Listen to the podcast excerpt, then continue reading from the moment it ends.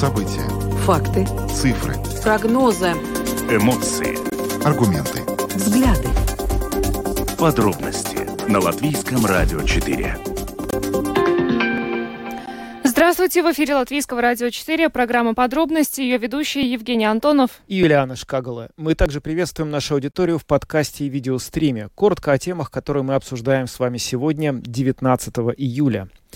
В государственной полиции возбудили два административных дела по факту грубного, грубого поведения отдыхающих в отношении сотрудника полиции Юрмальского самоуправления. Многие видели вчера эти неприятные кадры, когда на пляже в Юрмале несколько человек явно в нетрезвом состоянии оскорбляют полицейских. И сегодня мы хотим в самом начале нашей программы поговорить об этом. Сначала мы представим вам, собственно, позицию министра внутренних дел, а потом проведем интерактивный опрос и хотим узнать ваше мнение. Какую ответственность надо нести за оскорбление оскорбления полицейских и медиков при исполнении. Телефон прямого эфира 67227-440, и у нас есть WhatsApp 2804-0424. Но затем э, вернемся к политической ситуации в Рижской думе. Фракция «За прогрессивные» в Рижской думе хочет изменить э, политическую ответственность за сообщения в столице и ликвидировать две должности вице-мэров. Напомню, что сейчас в Рижской думе три э, вице-мэра, но один из них исполняет обязанности мэра столицы. Сегодня эта тема обсуждалась в программе «Домская площадь» с политологом Филиппом Раевским, который также а, прокомментировал, как дальше будет развиваться ситуация, учитывая, что городу нужен мэр, а не исполняющий обязанности, а времени остается все меньше, потому что э, за два месяца должен быть э, найден какой-то компромисс. Сегодня представим вашему вниманию это интервью.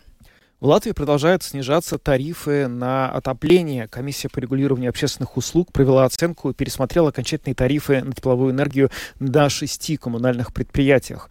Как долго продлится этот процесс? Можем ли мы рассчитывать на то, что зимой цены на эти услуги тоже не будут повышаться? Об этом мы сегодня поговорим с экспертом.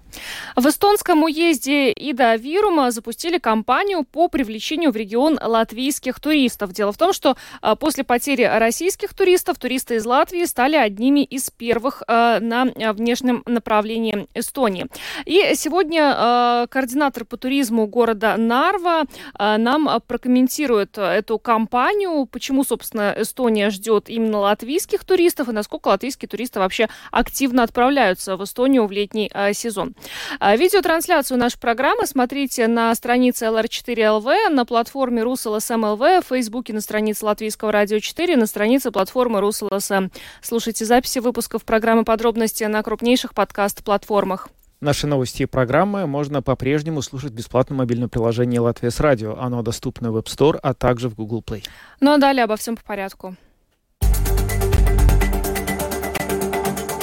Подробности прямо сейчас. Программа подробностей на Латвийском радио 4. Начинаем с происшествия, которое накануне случилось в Юрмале. Там э, сотрудников государственной полиции, которые пытались усмирить э, выпивших отдыхающих. Эти отдыхающие очень грубо оскорбляли. Э, в общем, была стычка, которая привела к тому, что госполиция возбудила два административных дела по этому факту. Вообще все произошло э, в воскресенье. Значит, компания э, русскоговорящих в состоянии, возможно, в состоянии алкогольного опьянения нарушали нарушали общественный порядок, играли в футбол, при этом э, попадая мячом в других отдыхающих, которые делали им замечания, но э, компания все эти просьбы э, прекратить такие действия игнорировала. Прибыли на место сотрудники муниципальной полиции Юрмалы, пытались как-то вразумить отдыхающих, но это ни к чему не привело, не столкнулись с агрессией и оскорблениями. А позже пришлось вызывать подмогу, государственную полицию. В общем, пришлось применять спецсредства средства в отношении вот некоторых, в частности, перцовый баллончик э, был применен. Но, в общем, и на этом компания не успокоилась. Оскорбление, агрессия в адрес полицейских, все это вот сопровождалось. И в результате министр внутренних дел Марис Кучинский обратил внимание на этот инцидент, ну, потому что агрессия в отношении полицейских недопустима. Давайте сначала послушаем комментарий Мариса Кучински, министра внутренних дел, как раз по поводу этой ситуации. Судя по информации, которая есть в распоряжении госполиции, позвонила женщина, очевидно вовлеченная в конфликт. В нее попал мяч или что-то такое. Инцидент произошел, когда полиция приехала. И в этой ситуации мне кажется самым вызывающим, что эти люди отнеслись к полиции с таким неуважением, которое в любом случае, как я считаю, недопустимо в Латвии. Es uzskatu, ka tas mūsu valstī nebūtu pieļaujams. Это был Марис Кучинский, министр внутренних дел, который прокомментировал инцидент, о котором широко стало известно накануне, но произошел он в воскресенье. Ну, вообще, это не первый и, к сожалению, наверное, не последний случай, когда а, люди а, агрессивно ведут себя не только а, по отношению к сотрудникам полиции, но и по отношению к сотрудникам неотложной медицинской помощи. И неотложная медицинская помощь уже неоднократно тоже об этом говорила. Даже обсуждался вопрос о том, чем бы снабдить медиков для того, чтобы они чувствовали себя более защищенными в этой ситуации. И вот сегодня, исходя из того, что с таких случаев было много, мы решили эту тему обсудить с вами, а, почему так происходит и какую ответственность а, надо нести за оскорбление полицейских и медиков при исполнении. Хотим слышать ваше мнение. А, звоните нам прямо сейчас по телефону 67227-440 и можете писать нам на WhatsApp по номеру 28040424. Здравствуйте. Э, добрый день. Ну, вы сами назвали, эта тема очень широкая, это агрессия в обществе. Я не вижу никакой разницы между агрессивным поведением по отношению, например, к полицейскому или к зубному врачу, или к учительнице, или к инвалиду. Так что здесь э, вот разделять, что э, полицейский э, значит, какой, какой, каким-то образом значит, имеет какое-то преимущество перед другими членами общества, абсолютно неверно. Я, к сожалению, не, пони, не знаю эти детали вот этого происшествия, но мне кажется, вы, вы знаете, вот в свое время, я не знаю, там 70-е, 80-е годы, когда вообще негде было, как говорится, яблоко упасть, например, там в Булдере, в Дзинтере, и все играли футбола иногда в самом деле попадала мячом никакой агрессии ни у кого этого не вызывало. Здесь, наверное, ну не знаю, наверное, так стукнули сильно mm-hmm. человек, что он там, наверное, лишился силы, или, а может быть просто решил, значит, проявить свое, так сказать, неприятие э, к Ну к хорошо, а мы, мы, в общем-то, об ответственности сегодня хотели поговорить. Какую ответственность? ответственность очень простая. Значит, у нас есть э, уголовный кодекс, есть административный кодекс, там все прописано. Вы хотите снизить планку или ее повысить? Мы не хотим, мы хотим спросить. Мы поняли, ваша позиция в том, что не нужно ничего менять. Почему мы отдельно говорим о полицейских и о медиках сегодня? Мы, понятно, что агрессия, наверное, влияет на, в обще, агрессия в обществе влияет на проявление агрессии в частных случаях, но мы говорим о тех категориях, э, тех профессиях, которые непосредственно помогают людям. Полиция обеспечивает порядок, э, медики борются за жизнь и оказывают помощь людям, которые нужны. Если эти люди в этот момент оказываются под ударом, то это, соответственно, может потенциально ударить и по тем, кому помощь нужна. Mm-hmm. Да? Поэтому это важно, и кажется, что эта э, тема заслуживает, по крайней мере, отдельного обсуждения. Э, здравствуйте. Добрый день.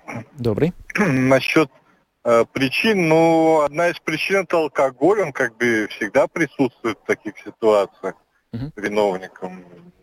Надо как-то, может, вообще пьяных э, контролировать на пляже. Э, к тому же, а, ну, насчет наказания, ну да, действительно есть уголовный кодекс, и согласно нему надо наказывать. Но у меня еще одна заметка такая. Я э, про этот случай сегодня прочитал на Делфи. Угу. И э, ролик, который там был, видео, он назывался «Русские в Латвии». Вот угу. за это тоже надо наказывать, не менее строго, я считаю. Угу. Чтобы тоже неповадно было. Угу. Скажем ну... так, разжигать на ровном месте. Понятно. Да, но ролик так э, назвали не Делфи, а человек, который, собственно, его опубликовал в ТикТоке. Ну да. Что это, это вопрос уже к человеку, который снимал. Угу.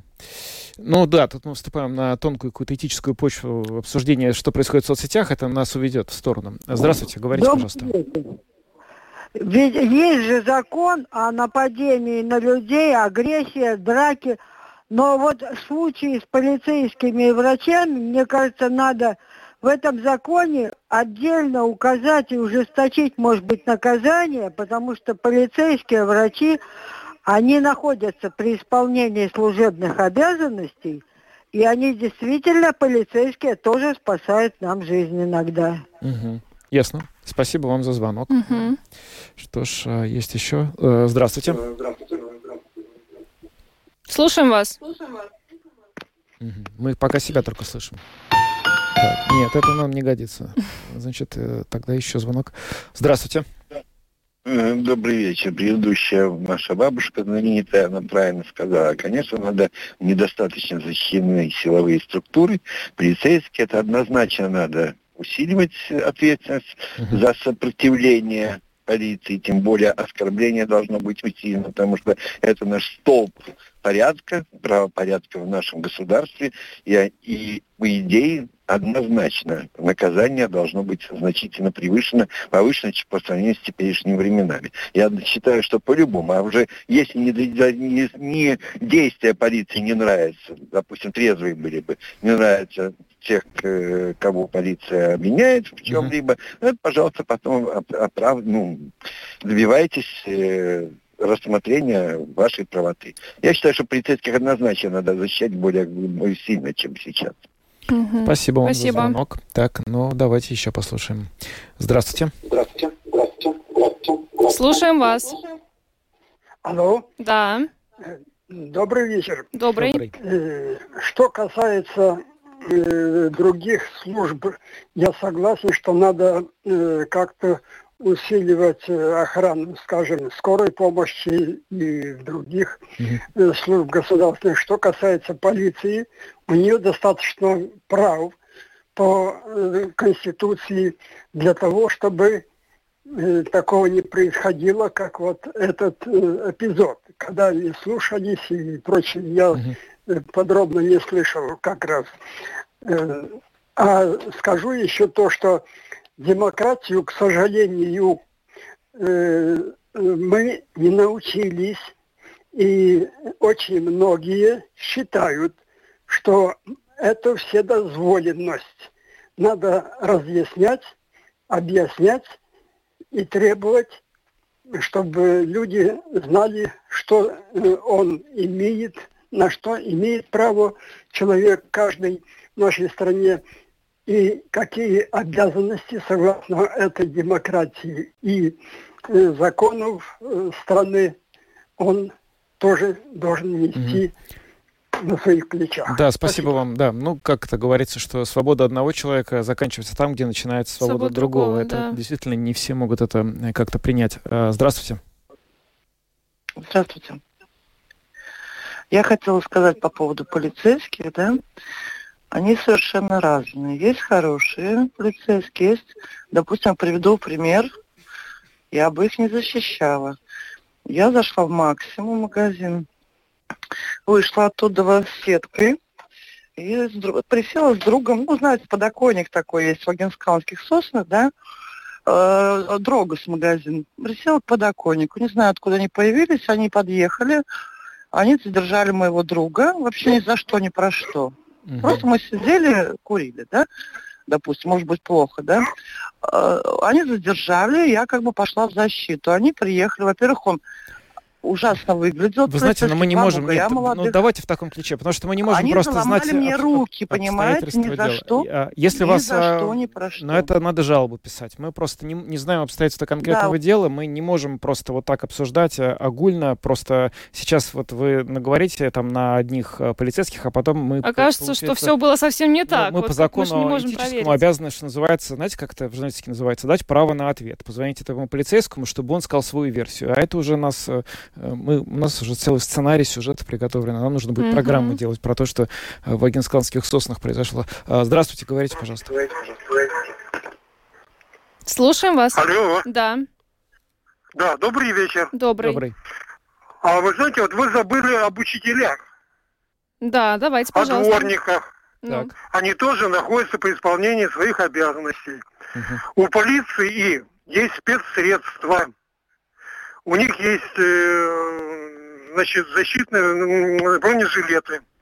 У них есть автомашины и много что у них еще есть дополнительно для э, самозащиты, по крайней мере. А вот э, огромное количество других м, жителей нашей страны, они совершенно беззащитны. И поэтому вот я считаю, что выделять персонально полицейских на этом общем фоне не навести, это, ну, по крайней мере, нелогично. Ну, не то, что мы именно их выделяем, но, конечно, вы правы, что действительно медиками и полицейскими эта тема не ограничивается. Ну, хорошо, мы говорили об, об ответственности. Какую ответственность должны нести люди, которые, собственно говоря, совершают какие-то противоправные деяния? законом. Угу. А закон, он один для всех. Понятно. Спасибо. Закон.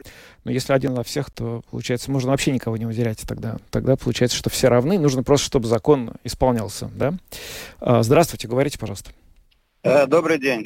Я хочу согласиться с предыдущим, э, кто, звонил угу. по поводу полицейских, врачей. Моя, моя супруга работает э, педагогом в школе.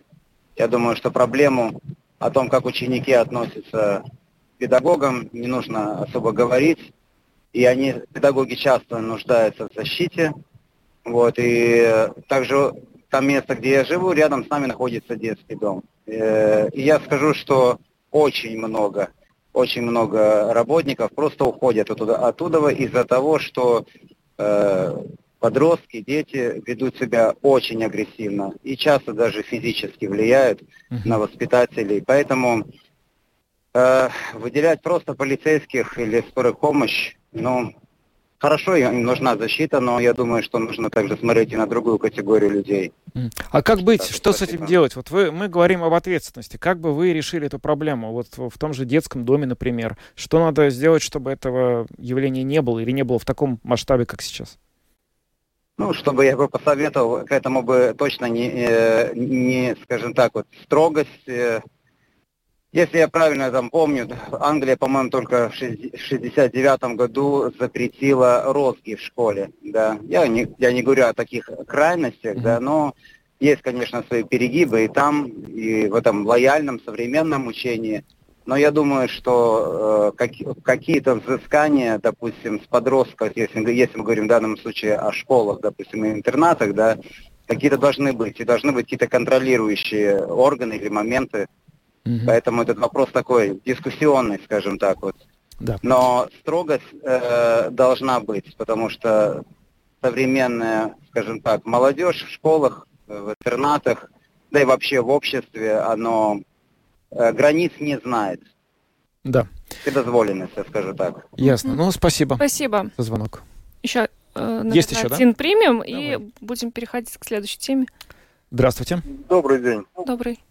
Ну, говоря о всех правонарушениях, абсолютно о всех, э, и о законе, а, есть одна вещь, которая в законе должна быть, э, скажем так, главенствующей. Mm-hmm. Это необратимость наказания.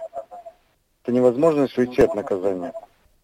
А в нашей ситуации, с нашим законодательством, получается так, что незначительные нарушения, которые, в принципе, попадают даже под уголовную статью, люди могут совершать неоднократно, и не получать за это никакого наказания. Я с этим сталкиваюсь ежедневно. Угу. Спасибо. Спасибо. Uh, да, но очень uh, разные мнения сегодня uh, были высказаны на эту тему, но вот стало понятно об этом, не, несколько наших слушателей сказали, что есть и другие, ряд, ряд других профессий, которые тоже сталкиваются вот с такой агрессией, те же учителя, а, дворники были упомянуты, но я не знаю, я не слышала о таких случаях. Ну, Может наверное, они, наверное, они тоже есть. есть ну, да. действительно, с другой стороны, ну что, мы говорим в целом о, о тех профессиях, где люди, э, скажем так, не очень много зарабатывают, но при этом выполняют работу, от которой другие нередко отказываются по разным причинам. Не все хотят работать в школах, не все хотят работать в больницах. И полицейских, честно говоря, тоже у нас прямо очередь не стоит. Кто там пойдет на Юрманский пляж, там с пьяной компанией разбираться. И вопрос здесь не в том, что нужны ли, условно говоря, полицейским, у которых есть перцовый баллончик, пистолеты, наручники в кармане, дополнительная защита. Ну, наверное, нет, они справятся. Вопрос в том, что если мы не будем помогать как-то дополнительно, возможно, думать о том, чтобы защищать людей, которые занимаются такого рода деятельностью, то просто людей в этой профессии станет гораздо меньше. Нам будет сложнее на кого-то полагаться в ситуациях, когда эта помощь по-настоящему будет нужна. Ну что ж, спасибо всем за звонки, а мы идем дальше.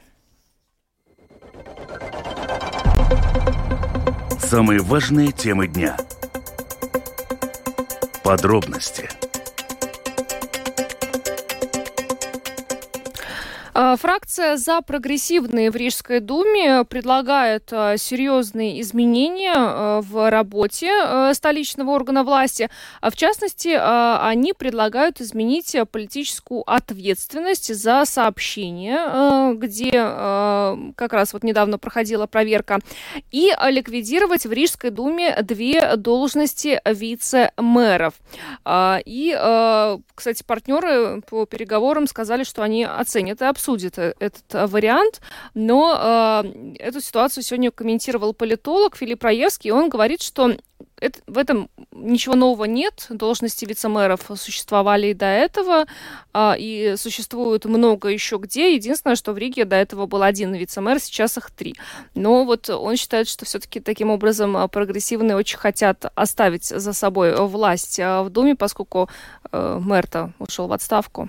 Да, давайте послушаем, что сказал сегодня Раевский в, в э, программе «Домская площадь».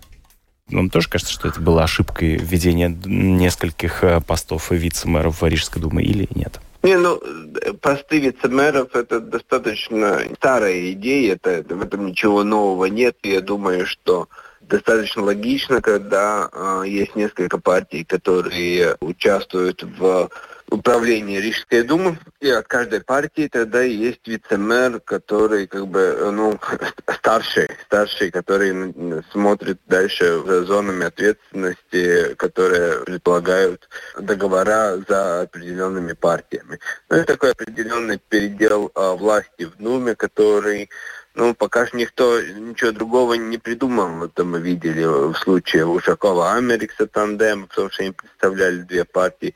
Мы это помним, когда было правительство, э, управление, ну, когда мэром города был Янис Биркс, у него тоже были вице-мэры от партии, которые составляли коалиции и так далее. Потому я думаю, что это не новое и не старое, просто то, что пришло с прогрессивными, тут они очень лукавят это не упоминая, во-первых, увеличилось финансовое как бы, вознаграждение и вице-мэрам, и э, члены их, их бюро, и еще и э, зам председателям комитетов.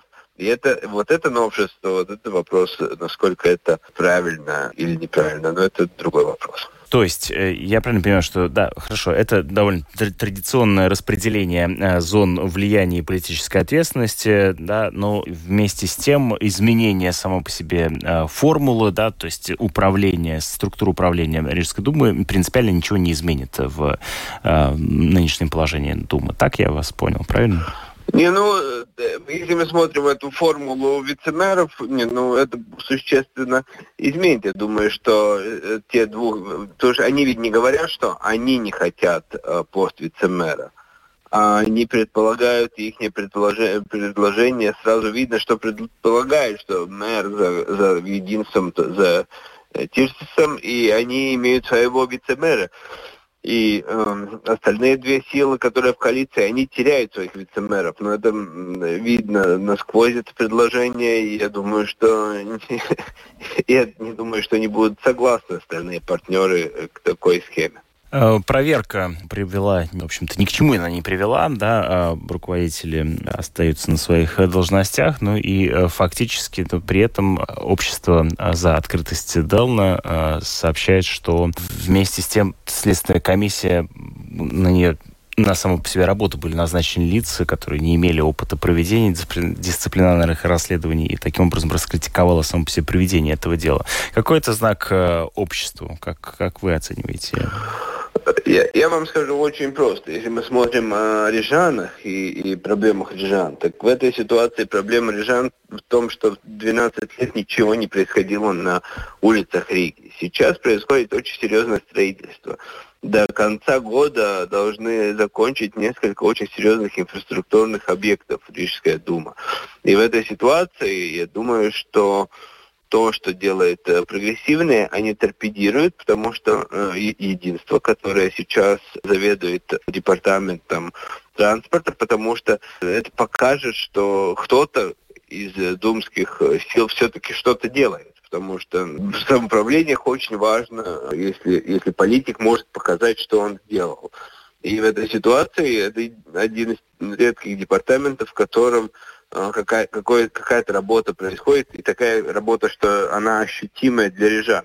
И в этой ситуации, ну, я уже ранее говорил, что это вопрос ревности со стороны прогрессивных, что они вот не могут показать, что они сделали. Единственное, что они в свое время сделали, это в первую очередь ввели вело велодорожки на улице Чака, что кончилось огромными пробками и недовольством рижан.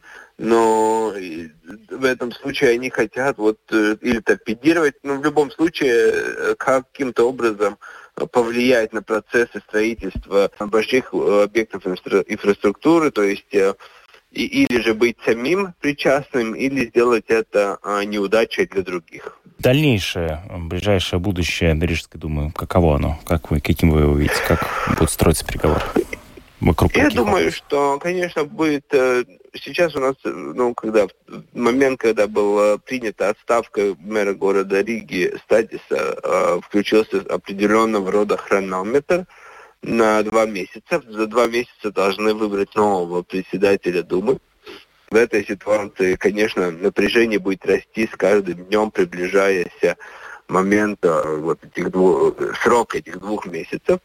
И я думаю, что э, это постараются каким-то образом прогрессивно использовать, чтобы, опять же, в своей борьбе за власть как-то выторговать себе какие-то позиции. Но я думаю, что тут есть такая, такой момент, что э, есть план «Б». План «Б» — это создавать коалицию с Готскалпот Ригой и независимыми депутатами. И в этой ситуации Э, я думаю, что в каком-то в какой-то момент, если они будут совершенно несговорчивы и ходить с какими-то такими э, предложениями, которые будут совершенно неприемлемыми костяку коалиции, просто сменятся партнеры э, по переговорам. И, и все. Это был Филипп Раевский, политолог, который сегодня в программе «Домская площадь» э, в эфире у нашего коллега Романа Шмелева прокомментировал события, которые происходят в Рижской думе. Там идут очень э, тяжелые и довольно неочевидные с точки зрения сторонних наблюдателей политические консультации после того, как э, э, фактически коалиция прошлая прекратила свое существование, и вот теперь идет борьба за то, чтобы была как-то сформирована новая. Совершенно, честно говоря, пока непонятно, как это может быть, потому что э, если судить просто по тем комментариям, которые стороны дают в информационных а, агентствах, то не похоже, что они вообще хоть как-то близки к компромиссу, но посмотрим, это политика всякая возможно. Идем дальше, поговорим о ценах на отопление. Подробности прямо сейчас. Хорошие новости сегодня пришли от а, комиссии по регулированию общественных услуг, согласно которым а, в целом ряде населенных пунктов снижаются тарифы на тепловую энергию, и в августе снизится еще, причем в некоторых местах довольно значительное снижение это будет. Ну, например, тариф на тепловую энергию в Валмере снизится а, на 3%, но это если мы сравниваем, а вот э, тариф на тепловую энергию в Балуже на 31%. Ну и вот много где на 24, 18 и э, так далее. То есть, ну, положительная э, тенденция наблюдается, но самый главный вопрос, э, что же будет зимой и сохранится ли это положительная Да, динамика? потому что мы помним даже по прошлому году, что, в общем, сколько цены не росли в конце лета, но то, как они стали расти осенью да. и зимой, в общем, мало не показалось никому. С нами сейчас на прямой телефонной связи член правления Латвийской ассоциации производителей тепловой энергии Валдес Витальевич. Господин Витальевич, здравствуйте. А, да, добрый день. Расскажите нам, пожалуйста, те цифры, которые мы сейчас воспринимаем со с таким э, сдержанным оптимизмом. Мы можем продолжать оптимистично воспринимать или нам уже пора перестать и ждать, что все начнет повышаться? Ну, я думаю, что все правильно, то, что вы, то, что вы, вы объявили, мы вошли в фазу такой стабильности, я, я бы сказал. Э, ну, конечно, цены по сравнению с, не с предыдущим, а год еще раньше, если мы говорим о, о тарифах, они, они, конечно, приросли. Но если, если мы говорим о, о данной ситуации, то, как я сказал, мы вошли в фазу, фазу такой стабильности, когда цены на энергоресурсы, то есть природный газ и щепа древесная, она все-таки стабилизируется, и мы надеемся, что эта тенденция про продолжится и, на отопитель, и в течение отопительного сезона. Угу. Ну а вот то, что сейчас мы видим, снижаются эти тарифы, в августе снизится в ряде населенных пунктов. Все-таки летом мы э, отопление не включаем, но на горячую воду это тоже повлияет? Да, конечно, потому что э, те, те счета, которые мы видим, э, которые мы оплачиваем, эта цена рассчитывается от, от, э, от цены на энергоресурсы, то есть за мегаватт-час. И если, если не пойдет прирост цен на энергоресурсы, то эти тарифы и должны быть таким же и во время отопительного сезона. Вот эти большие понижения тарифов, это, конечно, следствие того, что сильно уменьшилась цена энергоресурсов по сравнению с декабрем, январем, февралем. Да? То есть вот мы сейчас видим эти, это следствие в тарифах на теплоснабжение. И так как я сказал, что сейчас цены стабилизируются, то есть надежда, что э, такой уровень тарифов теплоснабжения в, центральном теплоснабжении э, должно сохраняться и по, по, на, на отопительный сезон. Ну да, вот знаете, вот на самом деле ведь э, что произошло в прошлом году, если я правильно, конечно, излагаю ситуацию, вы мне тогда поправьте, если я ошибаюсь. А, был дешевый, грубо говоря, газ из России, потом он его перестали закупать, и внезапно газ стал очень дорогой, потому что его стали покупать в других местах. Из-за этого выросли тарифы практически на все. Но сейчас уже российского газа никакого нет, есть только вот газ, который покупается в других источниках. То есть, исходя из этой логики, ни осенью, ни зимой а, существенного повышения цен на энергоносители мы, по идее, уже наблюдать не должны. Это правильно? Э, в основном, да, конечно, есть э, две вещи, которые сыграют роль на, по, по, если мы говорим о, тарифах на, на, на, на тепло, то есть на, это будет, э, какая цена будет природного газа. Здесь, здесь два фактора. Во-первых, это насколько будут наполнены вот эти все резервуары, и так как, такие же, как у нас в Инчукаунсе в Европе.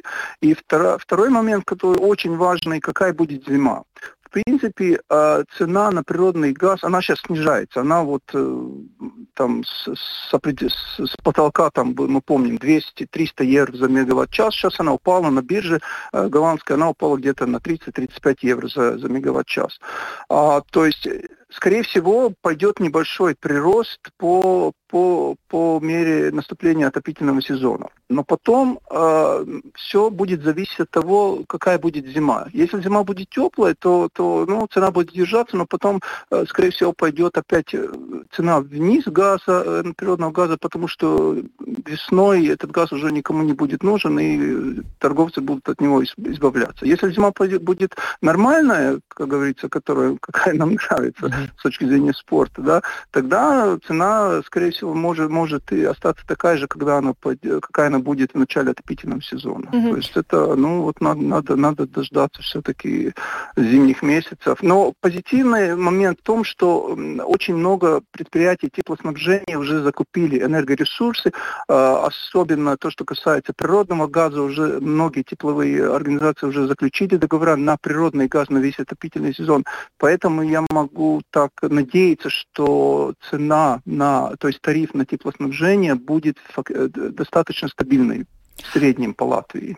А, но а, и это означает, что даже при каких-то неблагоприятных обстоятельствах, которые вы уже упомянули, а, счета за отопление следующей зимой а, ну, точно будут меньше, чем предыдущие, правильно? И да, и нет, потому что здесь еще один фактор, это то, что правительство эм, сказал, что будет все-таки эм, ну, помогать тем, тем нашим гражданам, которые, которые все-таки э, находятся за какой-то определенной чертой э, доходов, и э, все-таки э, государство планирует помогать.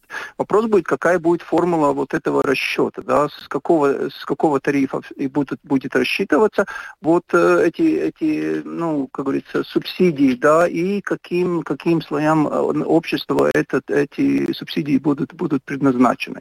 Но я думаю, что если мы помним, что в прошлом отопительном сезоне, когда была вот, э, вот эта э, субсидия на тепловой тариф, он начинался свыше 68 евро на мегаватт-час, но э, и если я правильно помню, то, то в принципе по Латвии тарифы на центральное теплоснабжение, то, что мы оплачивали, не тот тариф, который был фактически, а то, что мы оплачивали, нигде не превышал, я бы сказал, где-то 110-115 евро за мегаватт-час. Это значит, что, скорее всего, если, если будет какие-то программы субсидий для жителей, то, скорее всего, вот э, это, этот, этот порог будет где-то вот в, этой, в этом районе. Я бы сказал 100, 110, может быть 115 евро. Но если тарифы не будут подниматься, то, в принципе, таких тарифов сейчас нету. То есть мы уже сейчас под порогом вот, это, вот, это, вот этого тарифа, так что ну, надо смотреть, что, что будет происходить в следующие там, 2-3 месяца с ну, тарифами и с ценой на энергоресурсы. Вопрос, может быть, немного наивный, но все-таки вот сейчас мы наблюдаем стабилизацию тарифов, и, но они очень резко выросли с, того, с той отметки, которой она, на которой они были полтора года назад. Можем ли мы ожидать, да. что в какой-то среднесрочной хотя бы перспективе эти тарифы вернутся вернуться или хотя бы приблизиться к тем отметкам, где они были два года назад? Э, ну, это как, как в лото играть 50 на 50, но я все-таки думаю, что нет, что все-таки это тенденция такая мировая инфляция, да, что, что цены и тарифы идут вверх. И вы, у, меня, у меня есть такое ощущение, что мы достигли какого-то следующего уровня цен, и вот тот уровень теплоэнергоресурсов, э, с которыми мы сталкиваемся сейчас, да, они все-таки останутся. Потому что если мы говорим о цене природного газа, 30 евро за мегаватт-час, это не такая уже высокая цена. В момент, когда газ был очень дешевый, он стоил где-то в порядке 10-15 евро, да, ну это там полтора-два года назад. Это была очень низкая цена. Так что если сохранится, сохранится цена около 30-40 евро за мегаватт-час природный газ, ну, если даже он упадет немножко, то я бы сказал, что есть, есть вариант, э, возможно, что тарифы в будущем упадут. Но это все-таки такая, ну, это, это цена биржевая. Mm-hmm. Я бы все-таки говорил, что нам надо готовиться, что вот это, ну, это новая реальность. Это вот те цены, которые мы видим сейчас и на, и на горючее, и на, на, на, на топливо в бензоколонках, и на природный газ. Это, это все-таки, я бы сказал, новая реальность. Угу. Ну а что делать в этой новой реальности для того, чтобы все-таки снизить эти расходы? Вот на щепу, помните, мы с вами раньше обсуждали, что на щепу вот переходит, строят котельни самоуправления, да? Вот да, как здесь да. обстоят дела сейчас? Много уже построено? Да, это, это правильный путь, потому что цена, цена, разница цены между щепой и, и природным газом всегда, она всегда э, существовала, и она сейчас даже, даже еще больше, чем была раньше. Она, так что это правильный путь самоуправления и предприятий центрального теплоснабжения, что мы переходим на щепу. И это, конечно, мы видим тоже по тарифам, что тех самоуправлений, где, где используется только древесина или щепа, там тарифы ниже, чем там, где используется только природный газ. Так что вот этот спектр, я бы сказал, следующий отопительный сезон, ну, это тарифы будут где-то в районе э, 70 до 100 евро за мегаватт-час. Ну, э, то есть где будет это все зависеть от того, где больше используется древесина как, как э, энергоресурс или, или природный газ. А у вас нет информации? Вот э, многие самоуправления успевают вот за лето построить эти котельни после прошлой зимы, вот э, видя, какими могут быть цены? Ну, за лето нельзя построить, построить э, котельную, за лето, может быть, даже машину нельзя купить. То есть э, котельная строится за 2-3 года, и, в принципе, эти все процессы происходят. Те, те котельные, которые сейчас сдаются в эксплуатацию, будут сдаваться до конца этого года, процессы начались уже полтора-два года назад, и мы будем видеть, конечно, что до конца этого года будут вводиться в эксплуатацию еще новые, новые котельные на, на природном ресурсе, то есть на, на щепе. Угу. Ну что ж, огромное вам спасибо за интервью. Валдис Витуалинч, член правления Латвийской ассоциации производителей тепловой энергии, был с нами на связи. Спасибо еще раз и хорошего вечера вам. Спасибо. Да, спасибо вам. До свидания. До свидания.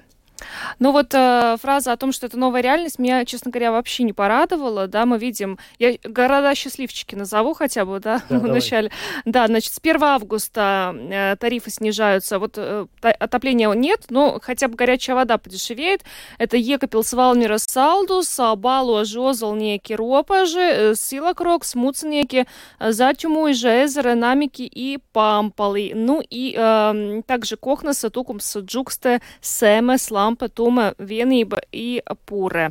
Вот э, в этих местах с августа снизится, но, но мы видели на протяжении вот последних нескольких месяцев, что и в ряде других самоуправлениях эти э, тарифы снижались, так что э, ну, остается надеяться, что э, ничего не изменится и тенденция продолжится, хотя вот Ну да, тарифы снижаются, мы видим цифры, на которые они снижаются, и это очень много. Там, не знаю, в некоторых вот мы, городах это 25%, 23, 30 даже. даже 30. Но надо понимать, что это снижение с тех э, очень высоких отметок, куда эти тарифы забрались в результате целого ряда факторов. Это в первую очередь, конечно, война в Украине, ну и не в последнюю очередь повлияло вот все то, что два года мир э, находился в локдауне из-за пандемии коронавируса, и это очень здорово ударило ударило тоже по стоимости энергоносителей. В общем, похоже, что новая реальность — это вот э, то, с чем все-таки придется считаться. Другой вопрос, как в этой реальности будет действовать правительство, потому что если цены будут э, хотя бы сопоставимы на том уровне, где мы видели их вот э, прошлой зимой, ну, без программы поддержки населения просто ничего не сделать. Но они обещают эту программу. Да, будем смотреть и следить за тем, угу. чего они придумают. А, переместимся в Эстонию. Да.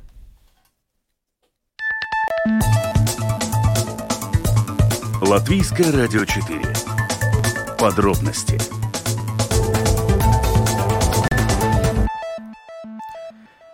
Поговорим немножко о том, что происходит в эстонском уезде Ида Вирума. Это самый восточный уезд Эстонии, который находится на границе с Россией, и его административный центр — это город Нарва, который, по большому счету, является наполовину городом эстонским, наполовину вторая его часть находится в России, это Ивангород.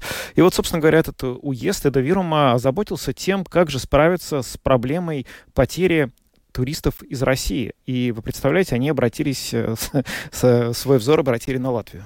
Ну, честно говоря, э, конечно, ну, похвально, что Эстония пытается привлечь туристов из Латвии, но э, вот в летний сезон мне трудно представить, что даже вот благодаря компании, которая обойдется им в 5000 евро, э, латвийцы хлынут на восток Эстонии, вот самое главное, на восток Эстонии, да, то есть э, мне трудно это представить, но как они будут привлекать, давай вот выясним. Да, сегодня координатор по туризму города Нарва, которая участвует в этой кампании по привлечению в регион латвийских туристов, Ольга Смирнова, ответила на несколько наших вопросов и рассказал, на что они, собственно, рассчитывают. Но вообще Идавиру, как мы считаем, является пока неизведанным регионом для а, латы, жителей Латвии, что в основном они все-таки путешествуют а, в Тартума, то, что поближе, и в столицу Таллин. А Идавиру находится, скажем так, так, э, в конечной точке, в таком так называемом тупике, и поэтому а, до нашего региона доезжают, а, ну, только, наверное, самые любознательные. И поэтому мы бы хотели повысить информативность а, среди жителей Риги и в округе а, о том, что а, на северо-востоке есть такой замечательный регион, как Ида Вирума, и э, основной город там, который обязательно стоит посетить, это Нарва, который является третьим по величине городом Эстонии и находится на самой границе, что тоже само по себе очень интересно. Угу. Ну, хорошо. Все-таки вот вы сейчас упомянули, что есть Нарва. А какие вообще объекты есть на территории Ида Вирума, которые, на ваш взгляд, было бы интересно посетить э, туристам из Латвии? На самом деле у нас очень много объектов, и одного дня здесь в регионе точно не хватит. Но мы думаем, что латышам было бы интересно, допустим, наша природа, потому что на самом деле а, наши природные места довольно сильно отличаются от Латвии, несмотря на то, что мы находимся очень близко. А наш регион, а, если посмотреть на него как на такой четырехугольник, с трех сторон окружен водой. И у нас есть так называемые рекордные места, как мы их называем, а, допустим, а, самая восточная точка Европы здесь, в Нарве, самая, а, самые мощные по водосбросу водопады в Нарве, которые, правда, можно увидеть не всегда. У нас есть самые длинные песчаные пляжи, как песчаный морской пляж побережья Балтийского моря, так и песчаный пляж на берегу Чудского озера. И поэтому вот э, что касается воды, здесь у нас ее в избытке, ну и, соответственно, активности, которые связаны с водой именно. А, у нас же здесь есть э, очень э, красивый прибрежный глинт, а, и в Выдавиру находится самая высокая точка этого глинта, Вонтика, и самый высокий водопад, который называется Валосты. А, мы знаем, что латыши любят э, гулять по таким природным местам, и э, у нас есть действительно много мест, э, чтобы предложить для прогулки, и много мест, которые оборудованы для отдыха. Насколько высоки цены на все эти услуги, вообще на туризм в регионе Идовирума? Я бы не сказала, что цены у нас очень высокие. А, но проживание может быть чуть повыше, чем в Латвии. А, что касается питания, посещения музеев, то цены примерно такие же, одинаковые. И даже стоимость бензина, если путешествует семья на машине, то тоже примерно одинаково. Ну вот э, вы упомянули машину, а есть ли какие-то другие возможности добраться до Ида Вирума для жителей, например, Риги? А, ходит автобус, э, правда, он ходит с пересадками либо через Тарту, либо через Сталин. А, если латыши решают сделать такой э, рейс по всей Эстонии, то можно, допустим, посетить сначала Тарту и потом доехать до Нарвы, или посетить Таллин. Из Таллина еще проще, можно э, доехать поездом, что будет намного удобнее и быстрее, и, наверное, даже дешевле. А, между Таллином и Нарвой очень хорошее сообщение, а, как э, железнодорожное, так и регулярные автобусные линии ходят. Каковы экономические цели этой компании? Можно ли вообще сказать, что вот э, задача привлечь латвийских туристов, она стала актуальной а, в свете потери, условно говоря, российских туристов, которые раньше приезжали в Идовирума довольно в большом количестве? Да, безусловно. А, наша целевая группа и была, конечно же, российские туристы в силу того, что мы находимся на границе с Россией.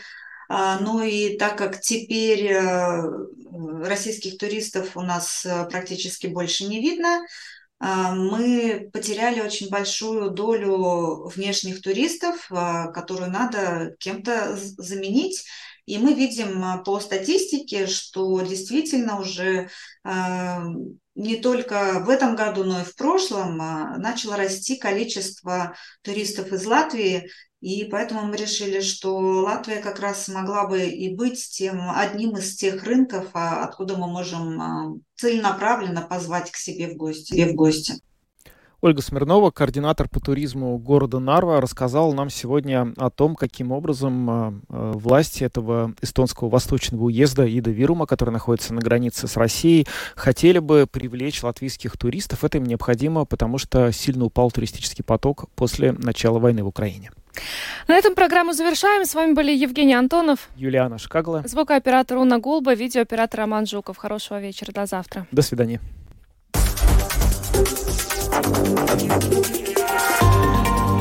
Латвийское радио 4. Подробности по будням.